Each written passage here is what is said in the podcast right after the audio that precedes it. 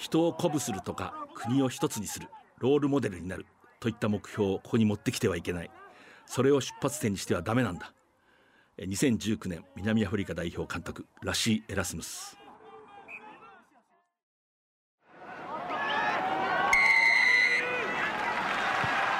藤島大の楕円球に見る夢。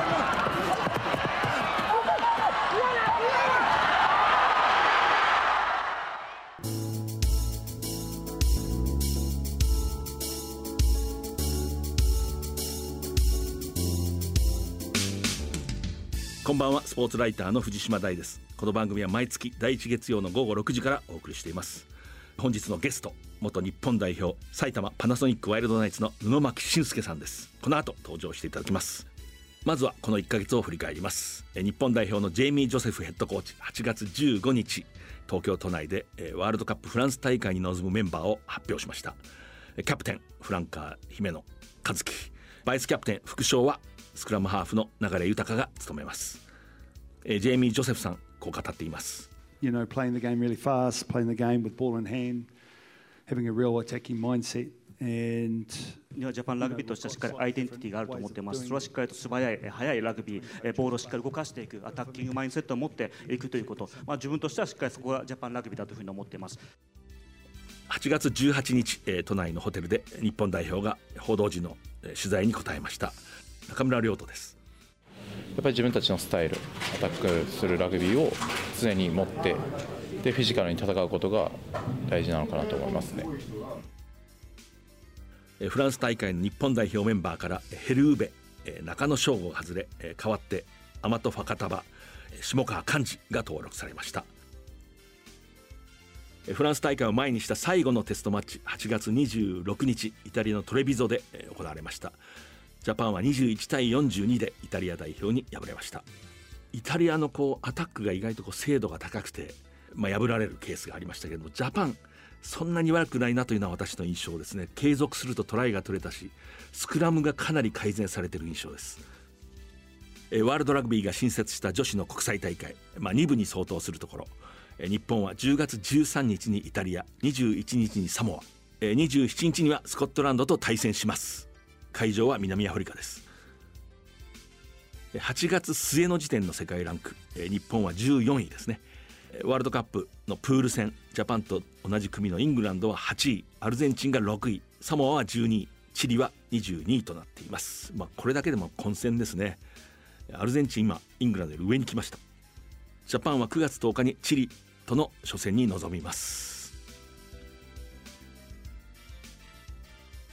藤島大の楕円球に見る夢。この番組はラグビー女子日本代表を応援する西南商事。日本代表を応援する SMBC の提供でお送りします。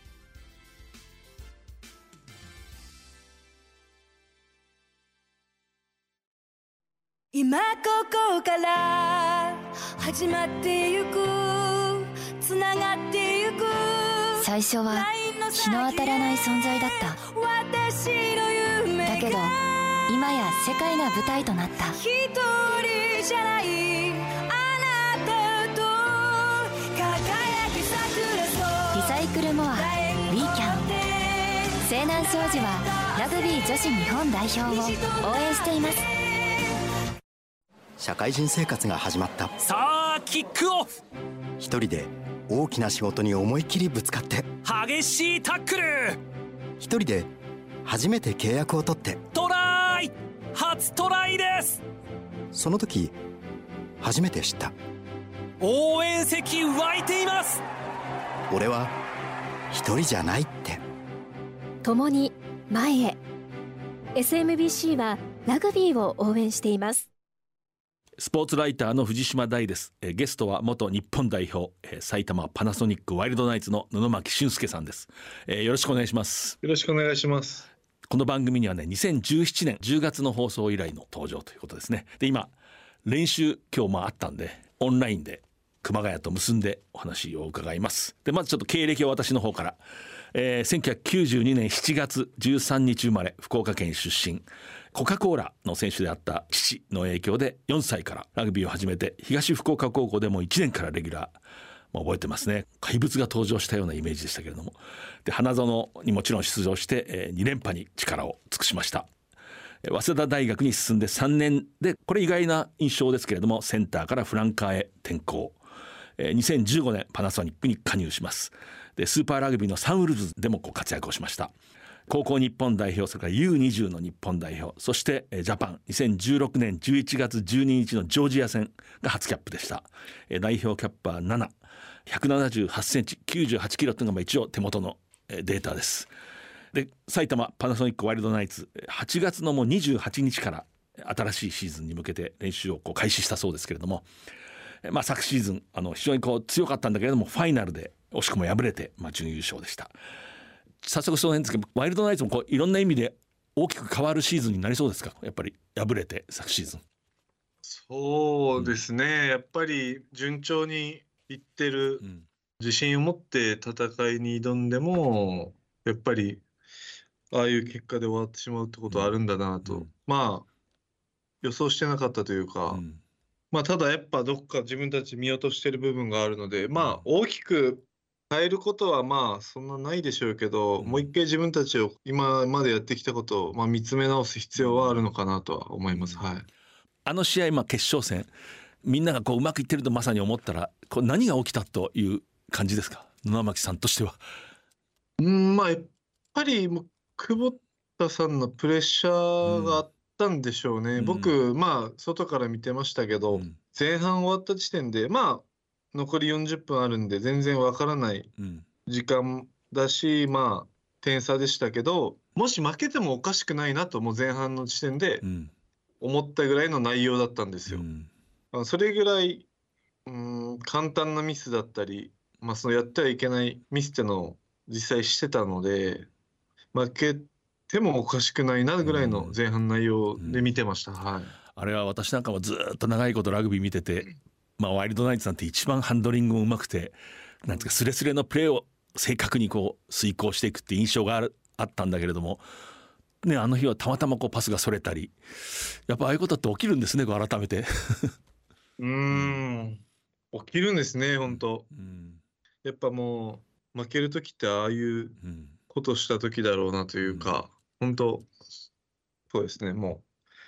う。ああいう形しか多分負けるイメージがないぐらい自信を正直持ってたので、うんうん、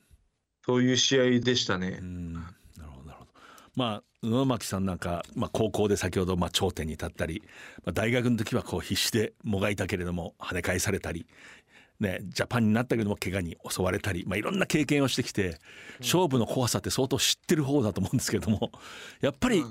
こううまくいってるなと思ってもねそういうことが起こる。まあ、だからラグビーは面白いといえば面白いんだけども。いやもうまさにそういう怖さをもう象徴する試合だったと思います。はい、なるほどなるほど。例えばこう今ラグビーってあのラグビーは刻々とやっぱり変化してると思うんですけどもね。やっぱりワイルドナイツとしても今までとはまた違う次のステージへ向かうというかなんかそういう意識ってやっぱりあるんですか？うん。いやありますね。あのー、今、まあ、去年まあ、例えばアタックにしても、去年、えー、まあ、いいアタックをもちろんたくさんできましたけど、本当に自分たちの理想とする形ができてるかというと、結構同じミスだったり、そういうのを繰り返したりしてて、まあ、そういう伸びしろだったりはあるんで、で、そういうことがしっかりできれば、相手にも、まあもちろん世界にも通用するって思って取り組んでるので、うん、やっぱそういうところは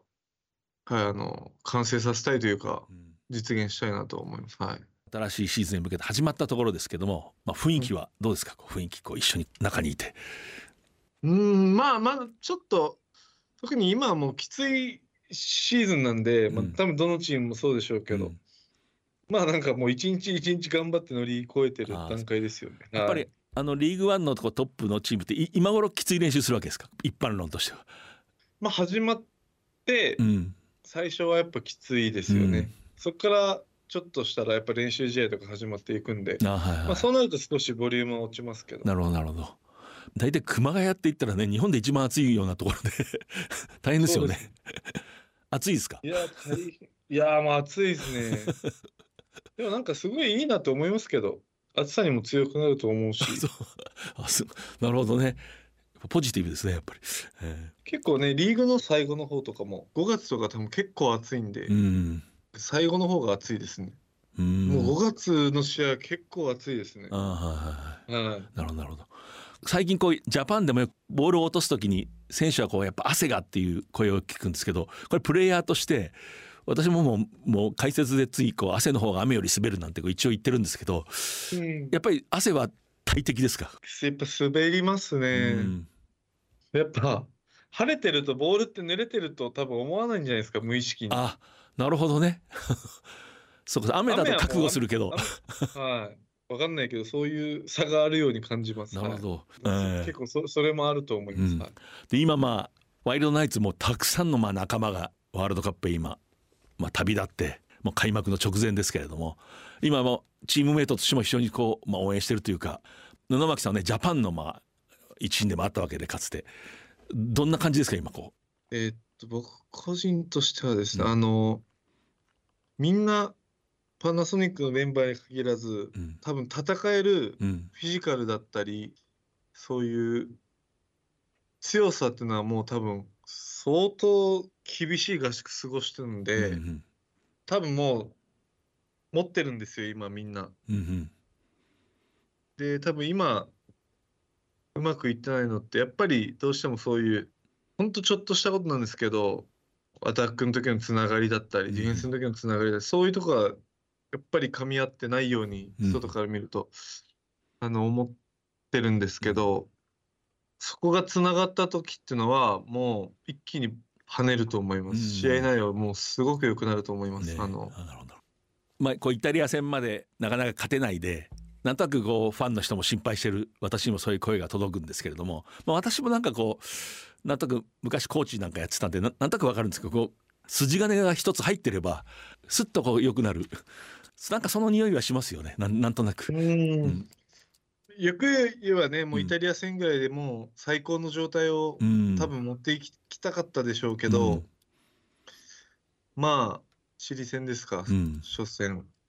そこを勝って、やっと一つなって、その2戦目ぐらいからなんかもう、そこにピークが来てくれるといいなって感じですけど。うん、そうですね。はい。布巻さんのようなこう経験豊富なまあ、プレイヤーでもこうピーキングってあるじゃないですかこう、はいはいはい、ちょっと落ちたとこから這い上がる時すごいいいエネルギーが出たりああいうのってこうコントロールできるもんですか？こうなかなか。いやー、うん、19年の時もそうでしたけど、うん、なんかもうお互いなんでしょうもうもう自然となるんですよワンチームとかも。はいはい、もうもうとにかくみんなが我慢して頑張り続ければ、うんうん。もう自然とそうなっていくんですよ。なるほど。自然とみんなが信頼し合ったり、うんうん、もうだから分かんないですねいつピークが来るかとか。多分みんなもいつだろういつだろうって感じだとは思うんですけど、うん、なんでしょうね。もうだから分かんないですね、うん、あれに関しては。なるほどね。野巻さんはねあの前回ワールドカップの前もこうジェイミー・ジョセフさんの、まあ、チームでずっとこう、うん、トレーニングをもちろんしてたし試合もした。改めてですけどこうラジオのリスナーにね、まあ、もちろん4年前とまた違うんでしょうけれどもジェイミー・ジョセフのジャパンっていうのは中はどうなってるんですか 簡単に言うと。どういう指導。を基本的にはもう厳しい監督なんですよね。はいはいはい、でとにかくそのサボるとこだったり、えー、あのそういうのもあの本当許さないです。チームのためになってないプレーをするのは本当に怒られます。うんうん。うん、でまあ、だけどじゃあ全部にそういう介入してくるかというとそうではなくて、はいはい、そういうまあチームを作るところだったりは結構選手に主体性を置いてたり。あなるほど、まあ、例えばそういうなんかルール？私生活のルールとかはそんなもう言わないです、そんなのもう自分たちでしっかりやるべきだしみたいな。ただやっぱこうラグビーだったりまあまあ、人間性にももちろんつながる。そういうすぐ妥協したりだとかこうサボったりだとかそういうなんかダサいことっていうんですかねまとめると。そうなるほど、ね、そういうことは許さないです、ね、許さない、はい、はい、でまあ私のまあこれは私の見方ですけど布巻俊介としてはいずれ素晴らしいコーチになる気がするんですけどこれは私の勝手なあれですけど、まあ例えばロビー・ディーンズさんにの下でプレーしてるジェイミー・ジョセフさんも経験した。で僕らほら同じニュージーランドの人だ同じ南島の人だみたいな感じがするんだけどやっぱりそれぞれ違うんですよね。いや違いますね、うん、はいそうですね。ジェイミーとロビーで言うと結構違いますね、どんな感じですか？例えばロビー・ディーンズさんは。うん。ロビーさんはすごい先生っぽいっていうんですかね、うん、あのもちろんラグビーも教えるんですけど、もっと大きな考え方だったり、うんチームとして必要なことを結構教えてくれます。うんこのプレーこうだろとかそういうことよりは、うん、コミュニケーションの大切さであったりだとか、うん、助け合う仲間を助け合う大切さだったりちゃんと人事にならず、当事者意識を持ってやる大切さだったりとか、そういったことを教えてくれますね。ラグビーは教わってないかもしれないですね。そう考えると、はい、衝撃の発言が。そうそうです。だか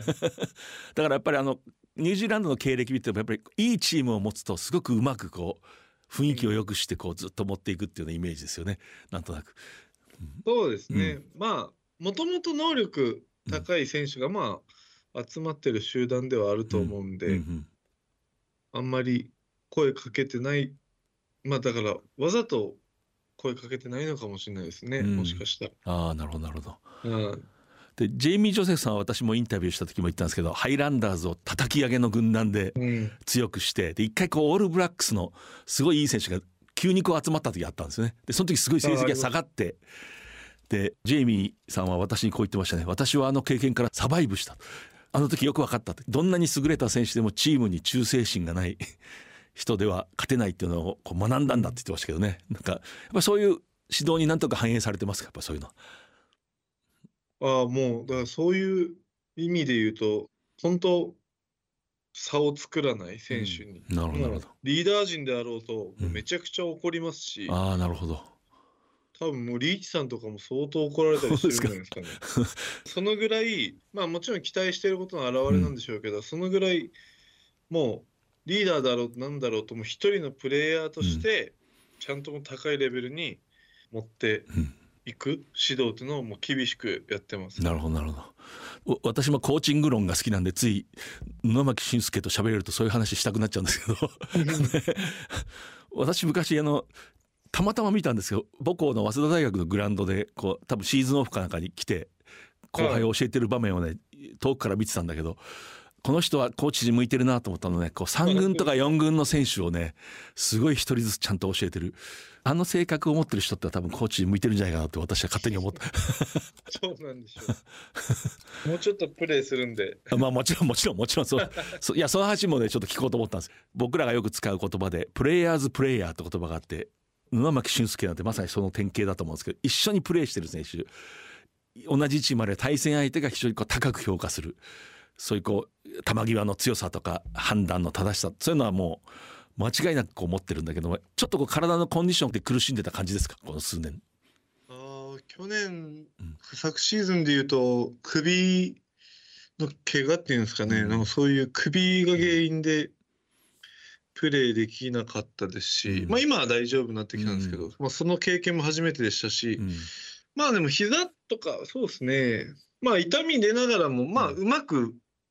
付き合えるようにはなってきたんですけど、うんうん、まあ昨シーズンでいうとその首でしたね、新しいシーズンはちょっと大暴れを見たい気がするんですけどどうですか？いやもう焦らず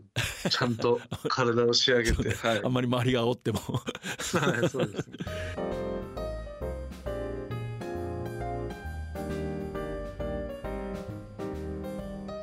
藤島大の楕円球に見る夢でまあ今日ゲスト、えー、布巻俊介さんジャパンのキャップ、えー、7、フランカーです。今のジャパン大変にワイルドナイツの選手がもうたくさん並んでいてでまあやっぱりファンの人リスナーの人まあ私もそうですけども本当はどういう人でどういう選手なんだっていうのを聞いてみたい気がするんですけどこれ一人ずつ聞いていくと番組が終わりそうなんですけどね。だから私が思い浮かんだまあ前の方から言うとまあ今プロップ稲垣なんとなく笑わない人だとか一緒にプレーしてて彼はどこが優れてる。やっぱりタフですよね。スクラム、ボールキャリー、タックルだったり、相当接点多い中で、それを高いレベルで試合中何回もやって、またそれをシーズン通して続けられる、もうそのタフさっていうのは本当すごいなと、まあ、僕とか特に怪我が多いんで、ああいう高いレベルを維持できるって本当すごいと思います、はい、やっぱり試合中も苦しい時に頼りになるとかあるじゃないですか。こうそういう時にこそそういう印象もあります？えもちろん頼りになりますし、うん、もうでももうなんかなんでしょう。もうそう思わないぐらい当たり前になんかもややってくれてるというか。そうかそうか。もう黙々と頼りになるとかなんかもう逆に思わないですね、ね、もうなんか。いつもそうだからもう、はい、意識しなくなってしまう。がいいかもしれないですけど、えー、でまあフッカーも2人のフッカーが共にジャパンというのも分厚い布陣だと思うんだけれども、うん、坂手と堀江一緒にプレーしててもちろんタイプは違いますよねこう。この2人はどうですか、堀江さんとかはね、うん、もう皆さん知ってる通り、うん、本当すごい方ですけど、うん、そうですね。まあ一緒にまあもちろんプレーもしたり、そういう練習だから話を聞いてて、うん、本当持ってる知識、プレーの幅っていうのは本当広くて、で、まあそれを後輩にも伝えてくれますし、本当人としてもすごい素晴らしい方です。で、まあ坂手は、何でしょう、堀江さんにはない勢いをチームに与えてくれるイメージがあります。プレーでいうと、まあ、堀江さん多分一番にこう器用だとか、そういうイメージがもしかしたら来るかもしれないです僕が思う坂田はやっぱり勢いってのをチームに与えてくれてるイメージですね。はい。まあこの二人がこう順番に出てくると相手にしたら脅威ですよね。いやね嫌でしょうね。いいですね味方で。で今まあ、フランカーバックローに行くと今こう福井翔太こう、高校の後輩でもありますけれどもこう伸び盛りだなとこう私なんかも思うけど布巻先輩から見るとどうですか今？うん、いやもう本当本当に伸び盛りで、うん、もちろん彼のピークはここじゃないでしょうけど、うん、すごい勢いで高いレベルに来ましたね、うん、はい。あのターンオーバーこう最近ねさえてるあれやっぱりなんかこう掴んだんですかねああいうのってなんかねでもそんなもう もともと彼の持ってるセンスというか、うん、でちょっとそこ深掘りするとまあ今もう何歳だろう。23、4とか、ね、でワイルドナイツに入って結構何年かもう経つんですけど、うん、高校卒業して入ったんで、うん、で、まあ、やっぱ最初の23年もちろん試合とかも出たかったと思うんですけど、しっかり我慢して体を作って、まあ多分、本当やめたいぐらいの多分こともやらされたりして、でもそこを耐えて、しっかりとした体が出来上がって今、やっとその土台を経て、そうするとやっぱりもともと持ってる能力、センスだったりっていうものが、本当世界レベルで通用するようになってきてるなと。18歳のままだとやっぱりそういう能力を持ってても、うんうん、体だったりそういう忍耐力とかそういうのがまだついてないんで全然生かされてなかったと思うんですけど。でまあその福井と同世代の長田とも彼も今グッと来てますよね、うん、彼についてはどう？もうほんなんか言うことがないというかもう本当ラグビー好きだし真面目だし、うん、もう勉強熱心だしもうトレーニングも本当しっかりやりますし、うん、まあ、早稲田でね、キャプテンもしてたぐらいだし、本当人としてもしっかりしてて、まあ、福井はもう逆に言うとちょっとアホなんで。はい、それがまた魅力なんでしょう。いやそのあのアホさがやっぱり いいですね。欲しいなって思います。はい。あ、そう。こうあんまり細かいことしないでパッと前向きみたいなイメージですか？ななんていうか分かんないけど。そうですね、うん、だしもうやっぱ考える前に体が動いてますよね。ああなるほど。なんか。うん。それはアホというのか分かんないですけど。ただやっぱそういうのってね年齢重ねてくるとやっぱ忘れてしまうというか、うん、なんか考えってしまうじゃないですか。理由だったりそういうのを。でもそれはやっぱりこう18歳高校出て入ってきたそういう選手をワイルドナイツがやっぱりある意味殺さなかったというか、うん、そういうこうねそういう持ってる資質とか性格を。そういうことなんでしょうねきっとね。いや本当そうだと思います。ロビーさんだったり、うん、コーチ陣の方がしっかり待つ、うん、うん、しっかり待ったんだと思います。はい、前その信じて、はい、福井翔太があの私に冗談であの自分はすぐプロになって大学を経てきた長田に差を見せつけようと思ったら最初からあいつはしっかりしてましたって言ってましたけどね まあそういう発言をする感じですね。であのこれ私の酒場のラグビー仲間がぜひ聞いてくれ。コーネルセンっていうのはなんか地味だけどなんかいいんだよな一般のファンの。これ一緒にプレーしててどういう、うん。あでももうまさにその通りの,、あの視点だと思ってて、まあ性格も結構シャイというか、あんまり口数も多くないくて、ただもう本当黙々と、あのプレーしててあの身体能力はもう本当アスリートです、ランニングも。アジリティもすごい、そうですね。基本もう全て高い能力でやって、でもあの稲垣さんと一緒にタフですよね、うん、もうずっと高いレベルをシーズン通して何試合もできる、うん、それもすごいことだと思います。はい、本当こう練習生でねワイルドナイツに来て最初こうどうなることかっていうような感じだったっていうよくそういう人もいるんだけど着々とねこう力を発揮してるつけてるというか。うん。まああのジャックに限らずジャック・ディラン、ガンター今日本代表行きましたけど、本当練習生で、うん、まあ多分、まあ、もちろん正式な多分契約じゃなく、うん、ね、給与面とかも、まあ、そういう環境のところは多分良くなかったと思うんですけど、うん、まあさっきの福井同様もう最初の23年しっかり我慢して、ジャックとかも全然体も出来上がってなかったし、そういうしっかり我慢して、でやっと今があるんで。すごいですよね、うん、多分。やっぱ寂しいですよあの年で日本に来て、うん、なるほどなるほど、うん、でそんな毎回帰れるわけでもなく、うん、その中で黙々とねできるっていうのは本当にすごいなと思います、なるほど。なるほど。ね。本当にこうガンターライリーなんて、まあ、ガンターなんていくら怪我してもねやっぱり呼んでもらえてジャパンに。でライリーはもう今やエース格ですけれどもね。最初から大物来たわけじゃないですもんね考えてみたら。いやもう全然ですよ、うん、あの本当誰だって感じだったし、うん、大丈夫かっていう感じでしたよ最初そっからね、まあ、熊谷で育ったようなもんですよねだから、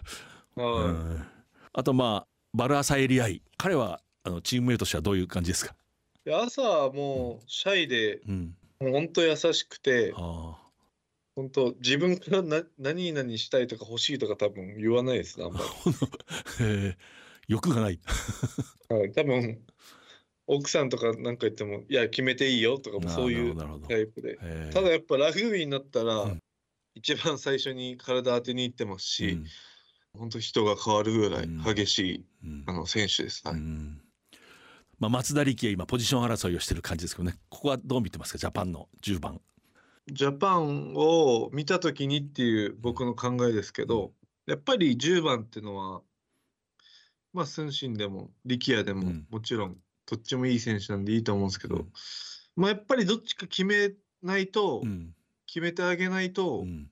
チームとしてもちょっと方向性が見えにくいだろうし、本人たちも分かんないですよ本人たちの気持ちは。なんかポジション争いにまだ目がいっちゃって、こうやっぱ試合に目が行きづらいんじゃないかなっていうのをちょっと心配しています。あのどちらでもいいんで決めた方が僕はいいんじゃないかと。今の発言周囲私も同感ってよくわかるんですけど、うん、ジャパンだからもうどっちもうまいんですよね。うん、もう本当にこう優劣がどうだとかそういうことで一切なくてもうどっちでもできるんだから、うん、パッといこうっていう感じですよね。私もそう思います。うん、であののこのままワールドカップのラグビーちょっと聞きたいんですけども例えば4年前と今いろんな試合見てると思いますけど世界の試合。4年前の大会の頃とまたこう今世界のトップのラグビーって変わってきてますか？まあ、僕が見てる範囲ですけど、うん、まあもちろん今ちょっとヨーロッパ勢がアイルランド、フランスだったりが、まあ、結構グイグイ来て強いと思うんですけど、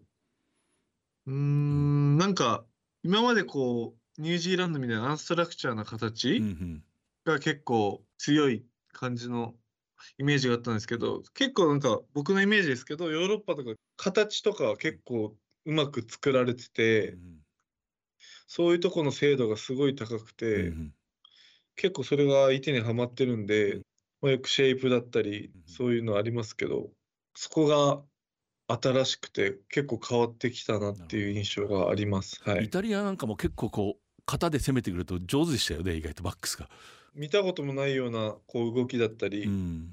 どんどん内側からね人が溢れてくるようなボール回し、ラインとかもね深かったりして、あんまりね最近見ないような深いラインとか、面白かったですよね。そうすると北半球は北半球でそういうこう流れの中でもしっかり型を作っていくみたいな、そういう流れがそういうまあトレンドというとちょっと安易な言葉だけどもちょっとそんな感じですか今。いやそんな感じだと思います。勢い任せだけじゃ勝てなくなってるというか。ああなるほどなるほど。はい。こうそれを踏まえてあのこのワールドカップこう布巻俊介の目としてはどういう見立てですか？大体優勝を聞いてもいいけれども優勝はどこかと。いや難しいですね。まあでも強いところで言うとやっぱアイルランドフランス、ね、南アフリカニュージーランドなんでしょうけど、やっぱりもう今やっぱニュージーランドが飛び抜けて強くない時代がもう続いてて、何年か。それがやっぱ面白くて。いやでも正直そう、もうそうですね。今の4つぐらいがパッと思い浮かびますけど、そこからはもう分かんないですね。もうさっき言ったようなグッと乗った方が。うん。なるほどね。アイルランドはだから今こうパッと見るとすごく一番強く映るんだけども、うん、アイルランドの良さってはどこですか？あの僕の勝手なイメージですけど、一人一人を見た時にスーパースターってそんないないと思うんですけど、あのチームはチームとして、まあ、さっき言った形の話となりますけど、しっかり形作ってつながってアタックもディフェンスもするんでそこが本当すごいなと思ってます。なるほどなるほど。なんかアイルランドの選手例えばリーグワンとか来てもそんなこう目立たないんじゃないかなと。ああ一人にポンとされると。はい、だけどアイルランドにいるとすごい強い。あ分かりやすい。うんまあ多分クラブチームとかで結構なほとんどのメンバーがね、うん、一緒にプレーしてるでしょうから、えー、そういった強みはあると思いますけど。プロの選手がものすごい少ないんですよねアイルランドっていうのは。うん、あの4つのこうプロビンスのあそこの上だけが4年前なんかだともう200人いないぐらいだっていうそう本当のプロっていうのは、だからそこに入るためにすごい努力もするし同じ顔ぶれでずっとこうやっていく。そういう強さなんですかね。うん。ね。うん、あとまあ、まあ、ジャパンさっきこう聞きましたけどやっぱりこう可能性はありますよね。十分。いやもうあります。あの、うん、本当伸びしろしかないというか、うん、今もう正直言って結構出来は悪いと思うんですよ。うん、まあ思ったよりいいプレーができてないと思うんですけど、あのプレーが噛み合ってきた時に、って考えると本当相手にとって脅威になると思います。なるほどなるほど。あとまあ一応開催国フランスもちょっと一言もう私が聞きたいんで どう見てるかいやフランスまあヌッターマック選手が怪我してどうなるかと思いましたけど、先日どこでしたっけ？ワラビーズとでしたっけ、はいはい、ええワラビーズと、うん、なんかまああんまり関係ないって言ったらあれですけど、うん、もう司令塔抜けてもなんかあんまりわからないぐらい多分チームとしても結構完成してきてるので、うん、いや強いですよね、どうなりますかねこれ。いや本当面白いと思います今年はオールブラックスが自分たちをちょっとこうダークホースと思ってるというか挑戦者と思ってる感じがあるのがちょっと恐ろしいですよね。プレーのスタイルが同じという意味じゃないけど例えばワイルドナイツが俺たちは挑戦者だと思ってると非常に相手は怖いのと一緒で。そうですね。うん、あのやっぱとは言ってもオールブラックスさん本当強いですけどね 結果でき出てないとはいえ、うん、今までが出過ぎてただけで普通に強いんで。うん、なるほどなるほど。でまあワイルドナイツの今こう練習始まってやっぱりこうワールドカップが始まると選手っていうのは気になるだろうし影響や刺激も受けると思うんですけどね。ななんかそういう感じになるでしょ？普通こうワールドカップの時って。いやなりますよ。うん。まあ僕振り返ると2015年のうん。ワールドカップの時が、えっと社会人1年目かな、うん。やっぱあれ見てもう本当に日本代表になりたいと思ったし、うんこんなんじゃダメだってうんうん。あの見て感じましたし、うん。今はちょっと本当に応援うん仲間を応援する意味で見てしまうところはあるんですけど、うん僕が以前思ったような気持ちをもしかしたら若手は抱くかもしれうないし、ん気になりますやっぱりうんワールドカップは。うんはい。プレイヤー布巻今年はこれを見てくれというのをねぜひファンの人に 一言お願いします。激しいタックルです。はい。ああタックル、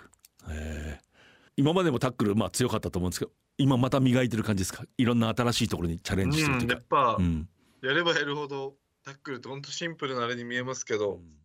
姿勢一つでも力の伝わり方とか、あのー違いますし、ずっと練習してますね。はい。で今こう上に行くとすぐ赤いカードが出る。ああいうことももちろんこう考慮してトレーニングしてると思うんですけど、はい。うん。あれはどこが大事なんですか？あのカードをもらわないためには。もうやっぱり本当背中をうん、地面と平行にして、それをまっすぐ相手に伝える。なるほどなるほ上に行くってことはやっぱり背骨が上を向いてるど。なるほどなるほど。うんう。ん地面と平行じゃない。うん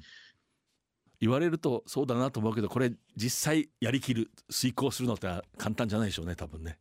いやー、怖いですよ。やっぱり、うん頭はね、下の方に行きますし、うん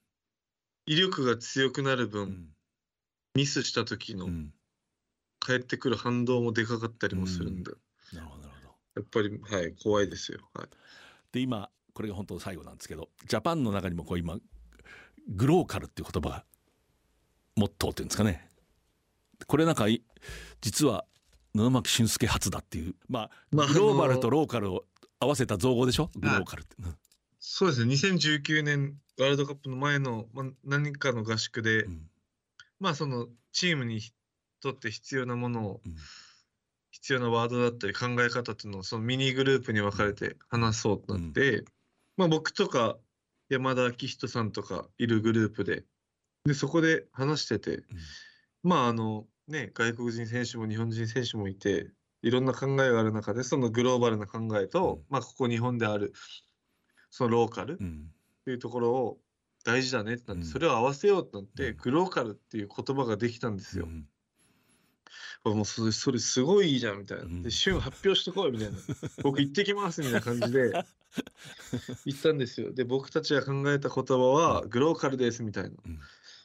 プレゼンテーションしたわけですね。はい、はい。もう正直ドヤ顔ぐらい自信持って言ったんですけど、そこからなんかジェイミーが切れ始めて、なんか、な、なんなんだこれはみたいな、このプレゼンはみたいな。いや、で、僕ももう正直ちょっと逆切れじゃないですか。いや、これはみたいな。でもなんか はい、説明してもなんか、もういいみたいになって、うんでもなんかもう空気ももう最悪でシーンってなって、なんか、アキさん、山田アキさんもなんかあんまり助けてくれなかったりして、結構僕がやられたんですよね、みんなの前で。でもその日も寝れないし、もうマジムカつくわって言ってて、まあそれはまあ、その日は過ぎて、うん。まあもうそんなことも忘れ、で、ちょっと日が経つと、グローカルっていうワードがチームの大切な言葉になってて、なんだそれはと。で、やっぱり考え方もほぼ似てるというか、結局使うんかいってなって、え。ーやっぱりね世界中のいいコーチってのはねあのすぐ考えが変わりますね。それがまたいいんですよねこう。でまるでその前のことはなかったかのようにあのエディ・ジョーンズさんもそうじゃないですか。そうです。へっていう裏話でえすね。うん。なるほどなるほど。ちょっと興味深いストーリーですね。そうですね。うん、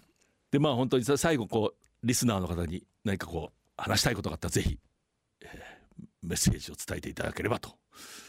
今年は、うん。あのワールドカップもありますし、うん。まあ、それ終わってすぐリーグワンが始まってワールドカップの勢いを持ったまままたリーグワンにうん。突入できるっていうのはそれも4年に一度なんで、あのすごい楽しみにしていただけたらなと思います。はい。とありがとうございます。本日のゲスト元日本代表埼玉パナソニックワイルドナイツの宇野巻俊介さんでした本当にこう練習終わったばかりで忙しいところ疲れてるところありがとうございますありがとうございました今ここから始まってゆくつながってゆく最初は日の当たらない存在だっただけど今や世界が舞台となった。一人じゃないあなたと輝き桜リサイクルモアウィーキャン西南商事はラグビー女子日本代表を応援しています。社会人生活が始まった。さあキックオフ。一人で大きな仕事に思い切りぶつかって。激しいタックル。一人で初めて契約を取って。トライ初トライです。その時初めて知った。応援席湧いています。俺は一人じゃないって。共に前へ。SMBC はラグビーを応援しています。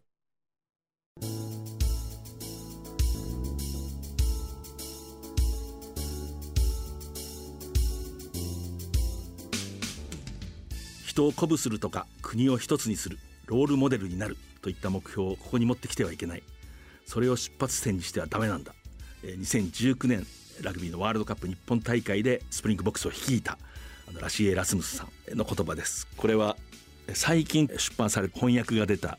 シア・コリシあのキャプテンですね。スプリングボックスのシア・コリシ自伝の中で紹介された言葉ですね、まあ、このシア・コリシ自伝書評のために読み込みましたけれども非常にこう面白いいい本でした。これはまあエラスムスさんが成績が芳しくないスプリングボックスを立て直すためにやってきて最初にこうそれを選手たちに話すんですね。つまり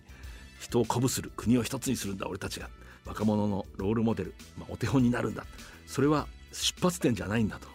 勝利したら自然についてくることなんだっていうふうにこう諭すんですね。やっぱりこうあのスプリングボックスが優勝するその原点出発点の言葉だと思いますね。でちなみにあの時準々決勝でジャパンと当たる前にシア・コリ氏がこう大体おおむねこういうこと言ってるんですけど、まあ、日本っていうのは本当にいいところで人々はみんなこう親切で何一つ不満がないと。だからこう憎悪というかこうその気持ちがかきたてられないと、でどうしたか、まあ、いろんなこと考えるんですけどエラスムスさんは w i f i のあのチームの w i f i のまあパスワードっていうんですかねあれをブライトンっていうふうに変えるんですね。あの言うまでもく4年前2015年にブライトンでスプリングボクスはジャパンに負けてる。イギリスのブライトンで、えー、そのことを思い出させるためにね。あこんなことまでするのかと。そういうこともよくわかる本でした。この番組は放送の翌日からポッドキャストで配信します。ラジコのタイムフリーでもお聞きいただけます。来週のこの時間には再放送があります。またこの番組の動画は UNEXT でも配信します。ワールドカップフランス大会9月8日に開幕10月28日まで、えー、続きます。次回10月2日の放送です。藤島大でした。藤島大の楕円球に見る夢。この番組はラグビー女子日本代表を応援する西南商事。日本代表を応援する SMBC の提供でお送りしました。